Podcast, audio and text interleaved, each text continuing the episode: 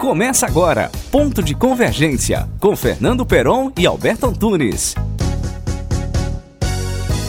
Senhoras e senhores, sejam bem-vindos a mais um Ponto de Convergência. E hoje vocês vão sentir um pouco de falta.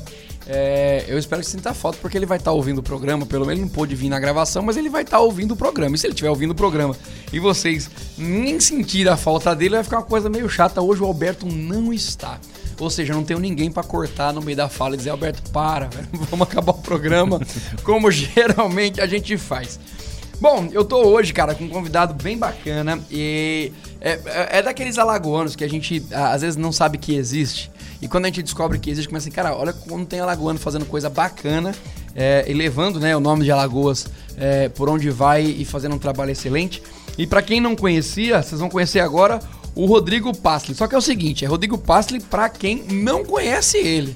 É, não é isso? É Rodrigo, Rodrigo Paz, pra quem não conhece. Agora, se você já trombou com ele em qualquer lugar de Maceió, enquanto ele viveu aqui, você vai saber de quem eu tô falando quando eu disser eu estou aqui com o Rodrigo Pastel. Ou isso. só pastel, né? Só pastel. Alguém já se interessou pelo recheio ou, tipo, é só pastel mesmo? Não, não, só pastel. Só pastel. Ninguém nunca se preocupou com pastel de quê? Falava que era pastel de vento, né? Ah, pronto. Que não, que não era. Era só, pra, era só pra saber. Gente, eu tô aqui com pastel. Pastel tem uma... uma é, uma vivência muito legal aqui é, de Alagoas. Ele vai contar, lógico, um pouco da, da história dele, um pouco do trabalho dele.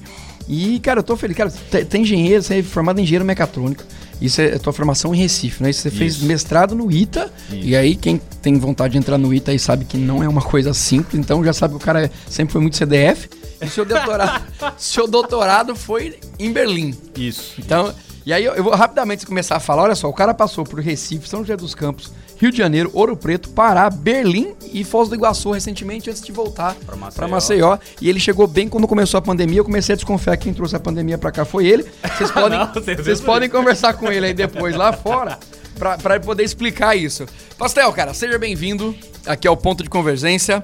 E, cara, que chãozinho que você já andou, viu? Rodão, cara. Obrigado aí pelo convite, Perão. O Alberto que não tá aí, tá ouvindo, né? Eu tenho certeza que ele está ouvindo. aí o Marcos aqui na, na edição aqui também, cara. É um prazer imenso estar aqui. É, tá na terra de volta, né? Como o Perão falou aí.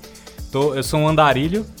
Tô, eu passei, eu tô com 34 anos hoje, eu passei dos 34, 17 fora de Maceió, mas voltei só que já tô vazando já, já recebeu um convite, a gente aproveitou já para gravar com ele que ele recebeu um convite para trabalhar fora. A gente trouxe você aqui porque você trabalha com uma área que é muito bacana, que é inovação, você trabalha principalmente com a, com a parte industrial, mas o, eu acho que o principal ponto da gente partir, é, tendo a ver com a sua história, é, é aquela questão do seguinte: você foi fazer uma área que, se a gente fosse pensar em mercado alagoano, não teria por que você fazer.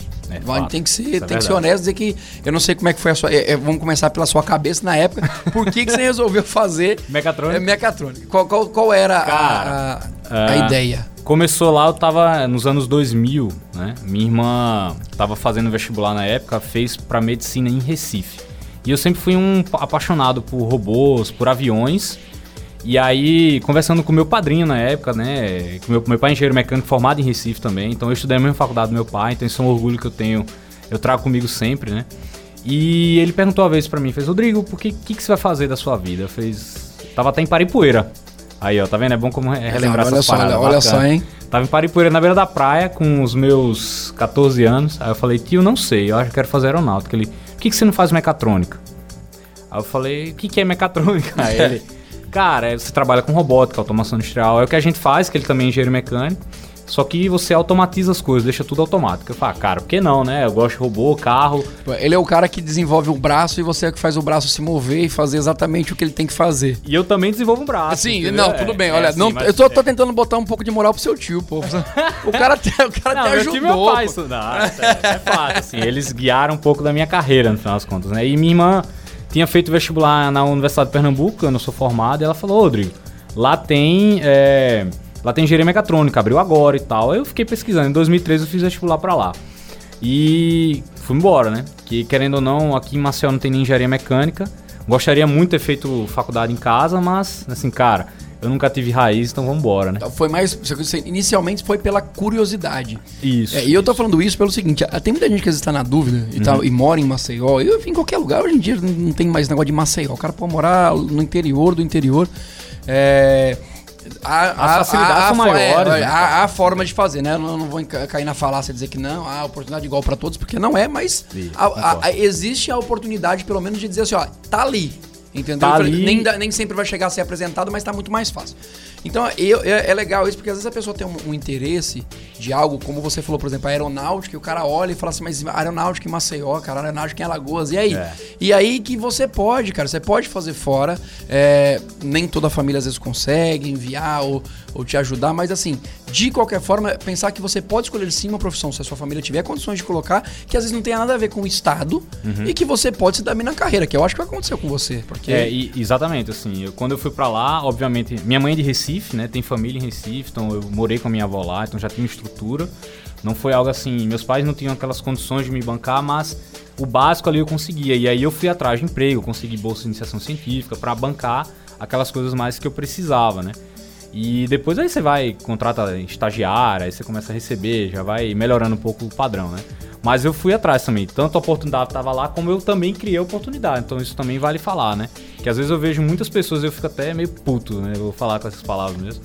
Assim, cara, mas é difícil. Você já tentou, cara? Nada vai ser fácil na precisa sua vida. tentar, entendeu? pelo menos. né? Pô, vai lá, você já tem um não, vai atrás do sim, né? Então, tem pessoas muito acomodadas. Então, isso é uma pessoa, isso é uma coisa que eu não me vejo. Eu não sou acomodado, pelo contrário. Acho que essa, esse nomadismo aí que, que eu saí viajando em vários, paí eh, vários países, várias cidades, é, é um exemplo disso. Ne- Neste caso, quando você se formou antes de você ir pro ITA, você chegou a retornar pra Maceió? Até porque Não. assim, você já sabia que não tinha campo de trabalho pra você Exato, aqui. exato. A sua família sabia disso quando você, por exemplo, sua irmã é médica, sua irmã é médica aqui ou tá em Recife? Não, era aqui. Então, sua irmã é médica aqui, entendeu? Tipo, Meu ela- irmão é médico, mas tá em São Paulo, por Ah, exemplo. pronto, então. tudo bem, mas assim, mas ela mas poderia fazer aqui. No seu caso, Não tinha como. é, não tinha como. E aí, como é que entrou, como é que você foi pro ITA, assim, tipo... é, e Aí, eu vou é falar, aí eu vou falar um negócio pra vocês que vai bater até no doutorado lá. Desde os meus 15 anos eu sonhava em fazer um mestrado no ITA e fazer um doutorado na Alemanha. E você- ou seja, você conseguiu seguir o caminho daquilo que, Que eu, você... que eu tava atrás. que você queria Aos mesmo. trancos e barrancos, eu cheguei até quase desistir desse sonho. Alguma vez você já falou assim, eu queria muito ganhar na Mega Sena e jogou pra ver se de repente... Cara, não, eu vou ter... Pensa nisso aí. Talvez já tenha acabado o encanto, você conseguiu naquela época, talvez tenha gastado aí da sua É, vida. pode ser, cara? O que você tinha pra adivinhar já foi. Já aí, foi. infelizmente, não tem como voltar. Mas Sim, eu- aí como é que foi a at- questão do atrás Ita? É o seguinte, cara, eu, eu tinha meu sonho de ir pra lá, então durante eu tava na faculdade, eu soube de um. Da primeira, do pessoal da primeira turma de mecatrônica lá, né?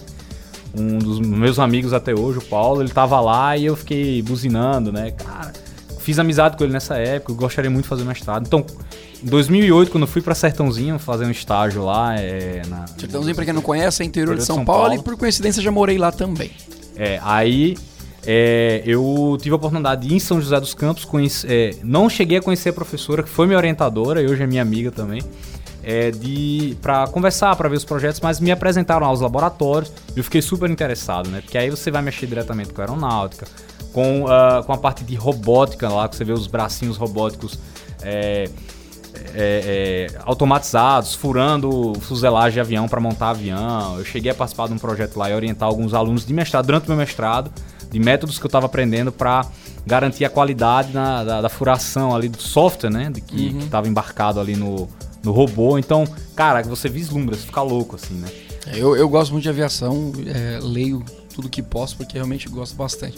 E certo, aí, vamos lá, aí todo mundo tá ouvindo, ele falou, tá beleza, tá contando a história do pastel, tá, não sei o quê. É uma história de um pastel, né, uma longa história longa de pastel, pastel. É, vamos recheando o pastel aqui.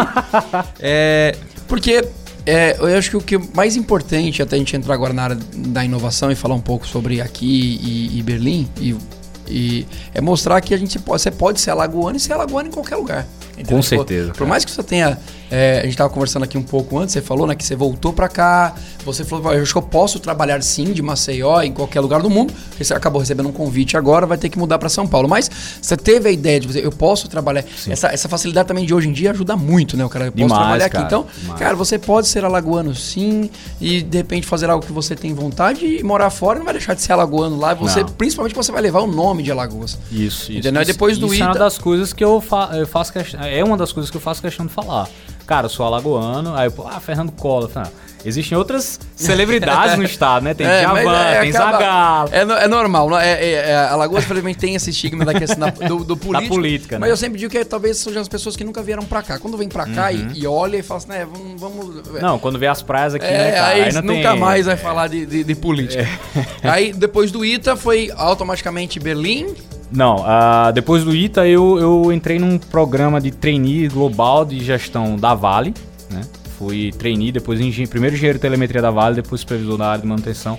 E aí foi quando eu saí de São José dos Campos, rodei o Rio, já tava nesse programa, Rio, Ouro Preto, Vitória, e aí eu mudei pro interior do Pará, fui pra longe assim, né? Bem ali, né? Interior É, do aí minha Pará. mãe, minha mãe sempre falava assim, meu filho, eu sabia que você, que você ia longe na sua carreira, mas não tão longe assim. Você- agora você casou em que época dessa, desse... não, casei em 2018 aqui Ah no tá, Brasil, você casou. quando voltei. É, você Quando casou voltei. quando voltou, porque aí resolveu, lembrou que tinha outras coisas na vida, não ser só estudar e trabalhar, né? É importante É. também ter noção. E hoje eu tenho até uma filhinha, vai fazer dois anos agora em outubro, né? Eu tô morrendo de saudade o dela. ca- olha só, o né? cara, é- o cara é filha e meu rápido. O cara passou a vida inteira estudando, trabalhando, estudando, trabalhando. Falou, agora eu vou casar e ter um filho lá de uma vez. Uma lapada casou, só, acabaram, que é pra- vai que corre o risco de ficar mudando como tá acontecendo agora de novo. Sua esposa faz o quê? Ela é psicóloga, trabalhou... Mais, tem mais de 15 anos de experiência na área de Ela desenvolvimento consegue de pelo menos é, em multinacionais também, Te, te né? acompanhar, né? Eu a conheci na época que eu tava no Pará. Lá pela Vale. Ah, ela é, ela é do Pará? Não, ela é goiana. Ah, Ela é goiana. É tá, de ok. Goiânia, Ah, tá. a gente conheceu, então tivemos a nossa história. Ela é de Goiânia, você é aqui, Goiânia. mas conhece Goiânia, mas aí... Conhecemos no Pará, conhecemos Conhecendo no Pará. Entendeu, gente? Que o Brasil não tem local pra fazer date, tá? O cara Não tem limites. Não há limites pra fazer date, tá? Você pode encontrar aí as pessoas quando você quiser. Aí, beleza. E aí você falou que tava Fui pra rodando... Vale e tal. E durante esse período eu, é, eu peguei minhas primeiras férias e eu já tava estudando alemão desde 2009, né? Pelo, ah, pelo motivo de você querer fazer o seu... Pelo meu doutorado, Pelo querer fazer o doutorado, queria fazer o frente. doutorado, Meu planejamento doutorado esse. Qual é a ideia? Lá tem é, o doutorado de lá pra tua área seria o era o ideal, o que eu tipo, o melhor Pra área de mecânica, é um dos melhores Ah, tá, pronto. Tem- Não existe um, não era um motivo geográfico só, era um motivo realmente não, da é. qualidade da educação. E eu tenho ascendência austríaca também, né? O Pastel, ele é austríaco. Ah, Então, tem esse, também essa, esse, esse- essa curiosidade da pastel é cultura. bem chinês, né, também. É, depende, né? Aqui tem, Aqui tem, tem, japonês. chinês, tem japonês, tem pastel. Então, é, eu tinha também essa curiosidade da cultura alemã e a gente sabe, né, que é, na cabeça da gente, quem é da área de, de mecânica, sabia assim, cara, a qualidade alemã é o que conta. Então eu tinha essa, essa vontade de ir pra lá por conta disso, aprender, cara, como é que os caras são tão foda, cara? Que, que os caras são bons nisso? Hoje eu entendo o porquê, né? Não é apenas a- as universidades, mas a cultura, né? E isso é uma coisa que veio do- de muitos anos pra cá. E aí eu apliquei pro Ciências Sem Fronteiras na época. Então eu fui pra lá de férias, fiz um mês. Ah, você de- aplicou pro Ciências Sem Fronteiras pra poder... é, Aí eu fiz um. Ca- Então, eu, eu fui pra Alemanha, eu fiz um mês de intercâmbio pra aprender mais alemão, voltei. E lá, só que lá na época eu reencontrei uma galera que eu já tinha conhecido e uns brothers que estavam lá da época do ITA.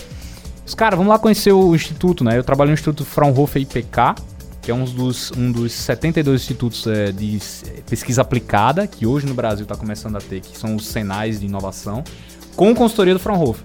Então. É, a gente entende o que, que a universidade fez, o que a indústria precisa e você faz o- a ponte entre os dois, desenvolve coisa e acelera pro mercado. Importante. E aí Quantos vem anos demoraram pra criar um negócio desse, né? Tipo, pra cá, por exemplo, você vê, tá como chegando agora. 49 né, nasceu o primeiro Instituto Fraunhofer, em 1949, para ajudar a indústria alemã a se levantar da Se guerra, levantar. da, da, da Segunda Guerra. Então, é, essa mentalidade de fazer a ponte entre, entre a Automobilística principalmente ou não? Todos os setores Todos da os sociedade, setores cara. lá. Tudo você pensar. É porque a automobilística eu acredito que seja mais forte, pelo menos mundialmente, Sim, né? sim, tipo, sim. o E forte a é o que, o Alemanha manda é- pro mundo é, todo, né? Exatamente. E como a Alemanha não tem, é, como a gente, commodities, né? Na época tinha, mas hoje não mais. Então, o foco deles é valor agregado, é produtizar. Tudo que você puder produtizar, então entra inovação fortíssimo lá. E essa cultura da produtização eu aprendi lá. Então, é, eu encontrei contatos, os caras oferecendo lugares, cara, mas não tem um cash, não tem um projeto para lhe contratar. Aí um deles era brasileiro e falou assim, cara, aplica pro Sem Fronteiras, tá aí aberto. Aí quando eu voltei, fiz um projeto, mandei com o auxílio do pessoal lá do ITA, é, todo o aval, né, dos professores, inclusive um abraço para professor Emílio e professor Jefferson Gomes, né, que são dois aí, dois padrinhos aí. E pra quem tá ouvindo agora na rádio E a assim... professora Ana Maria Ambrosa. Isso. E quem tá ouvindo na rádio dizendo assim, ah, o cara tá mandando abraço aí pra professor, ninguém vai ouvir. Vai, porque pode estar no podcast. Ele, lógico que ele vai mandar o podcast. Lógico, lógico, lógico. Eu falei de você lá. Óbvio fazer. E são pessoas que estão na minha vida, pessoas maravilhosas. Então, tenho outros amigos também, Davi, Tiagão, é, o Luiz. Então, a gente foi Caminhando consegui essa vaga lá, só que não tinha cash, então apliquei, deu certo. Larguei tudo na Vale, já tava na carreira meteórica lá também, né? Pra... Aí você pediu realmente. Lá você não era concursado, né? Era... Não, a Vale ela é privada. É privada, né? É privada, eu pensei então- que tinha uma parte da Vale que era. Que Não, era- não. O governo brasileiro tem mais de 50% das ações, Então, eu achava é- que tinha essa questão também de, de algum tipo de contratação através de. Não, não, não, não, não. Não, mesmo o governo sendo proprietário. É, antes é- era totalmente estatal, mas é privada desde 97, então Ah, a partir tá. daí é normal, é empresa privada. Entendi. E aí eu fui pra lá sair, tenho contato até hoje, né, é, com o pessoal da Vale, amigos de- longa data aí. E, e aí eu fui pra lá, e aí eu comecei a entrar na, na cultura alemã, que aí você entende. é, eu fui pra Berlim onde não tem indústria, então tem uma similaridade muito grande com Maceió, é bom frisar isso. E Maceió eu acho mais bonito pelas praias, mas é, Berlim tem a história, né? Tem os prédios, Sim. a gente sabe que houve guerra, divisão e por aí vai. Você vê, e é um local absurdamente tecnológico e de inovação pra indústria e não tem indústria. E não tem indústria. Tem Alô, pouquíssimo- governantes, vamos prestar atenção nisso aí. Prestar atenção, Importante. cara. Porque o que, o, que vale, a- o que vale lá é o seguinte: existe uma força muito grande do governo, da, da é, é, a parte privada, né, as indústrias, não só de lá, mas outras empresas, tecnologia e a sociedade. Então, existe um- uma. E os institutos de ciência e tecnologia, as universidades, obviamente. né? Lá é um polo cultural, tecnológico fantástico. Hoje é um dos maiores polos. Cresceu nos últimos 6, 7 anos, criando mais de 60 mil empregos na cidade. Então, Berlim hoje está virando um boom. Todo mundo está querendo morar lá porque é totalmente cosmopolita. Você tem mais de 100 nacionalidades lá dentro que moram lá, pessoas, então é totalmente estrangeiro. Necessariamente, a Como gente é que fala eles que são Berlim na não é alemã. receptividade com, com estrangeiro? lá? Aí acaba sendo igual qualquer país fora do Brasil, né? O brasileiro é muito receptivo. Mas lá você. A cultura alemã, querendo ou não, ela, ela você primeiro. Eles não te dão confiança de cara, você primeiro tem que conhecer a pessoa. E aí, mas uma vez que você, é, ele, você pega a confiança deles, você é amigo pra vida inteira, entendeu? Então tem essa, essa, é, essa diferença. Não, mas há uma hostilidade da questão de que. Porque assim, tem país que realmente não tem aceita. locais que sim. Tem locais É, que sim. não- não- ah, tá. Mas pra você foi bem tranquilo estudar lá e. e- Eu trabalhei, eu não estudei, eu trabalhei. Ah, o doutorado lá, é essa é a diferença também Ah, do doutorado tá. alemão pro doutorado dos outros países. Você não faz aula. Você não tem. Não, não existe só o que você vai. Você não vai lá e aplica alguma coisa, depois tem que estudar aquilo e fazer Na levantamento. verdade, você vo- trabalha. você trabalha e o seu trabalho vira o doutorado. Então, se você não for inovador, você não consegue um doutorado. Muito bom. Muito bom. E outra, as demandas não são demandas que saem da sua cabeça, são demandas da sociedade. Dá pra comparar em questão de facilidade? Para lá é mais fácil ou mais difícil? Ou você acha que são realmente tão diferentes que não tem como dizer que é mais fácil ou mais difícil que no Brasil? É diferente. É diferente. É Não diferente. tem como... Agora sim, a responsabilidade que você tem é muito grande, porque como você trabalha, né, eu fui com bolsa do Brasil, porém depois eu fui Você contratado. trabalha no projeto que você colocou também, não é isso? E aí que vem, aí que vem o detalhe. Eu fui como bolsista do Brasil, porém eu cheguei lá, me deram um lugar, você vai ficar aqui. Eu não tinha budget, não tinha orçamento. E para eu tocar meu projeto eu preciso de dinheiro. Entendi. Então você começa a escrever projetos, se juntar, fazer. Então você acaba sendo empreendedor, gestor de pessoas, gestor de projetos, inovador. Você é tudo numa cabeça só. Por quê? Você precisa trazer projeto para se pagar. Esse é o detalhe, porque é como se você tocasse uma empresa dentro da Entendi. empresa. Sem isso, você não tem como tocar as coisas. Mas, mas tem que ter a cabeça de. É, porque é, também assim, é uma economia que gira. Porque talvez no Exatamente. Brasil hoje, se f- qualquer universidade que tente fazer isso, talvez não seja tão simples, porque não é uma. Você pega aqui, por exemplo, como o, o Eduardo Seton, o professor Eduardo Seton fez na UFAL, que construiu laboratório, laboratório isso. absurdamente incrível. Então, ou seja, ele consegue fazer lá dentro essa movimentação. Consegue. Mas se você pegar num geral das universidades, sendo ela públicas ou não, não existe isso. Não é, não é a cultura comum. Exato, e tá mudando, graças a Deus, isso no Brasil. Sim, tá cara. tendo uma força muito pesada aí, principalmente do, da CNI, né? E do governo brasileiro, tem que se dar méritos, né? E alguns governos estaduais estão fazendo isso também, estão vendo que gera resultado. Então por isso que tá tendo também um boom muito grande de inovação. Porque sabe assim, cara, se você ficar na mesmice, já era. Você vai ficar para trás. Sim. Então as indústrias estão entendendo isso. E aí é onde entra que eu tô na na na parte de inovação para a indústria, né?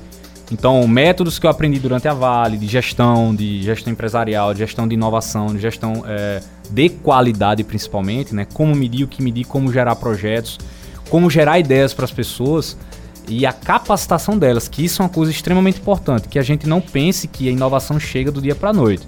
Você tem que construir um caminho para isso e você tem que capacitar as pessoas e a si mesmo, você tem que se desenvolver. Então, por quê? Você tem que ver se aquilo é viável, por isso você tem que testar logo, saber como reagir àquele, àquilo ali que você está trabalhando. Então, é, ver isso na, na, em uma cultura que já está, a sociedade entende que eu preciso da pesquisa para eu poder avançar como sociedade, cara, foi maravilhoso. Foi uma das maiores experiências que eu tenho e eu trago isso pro Brasil. Legal.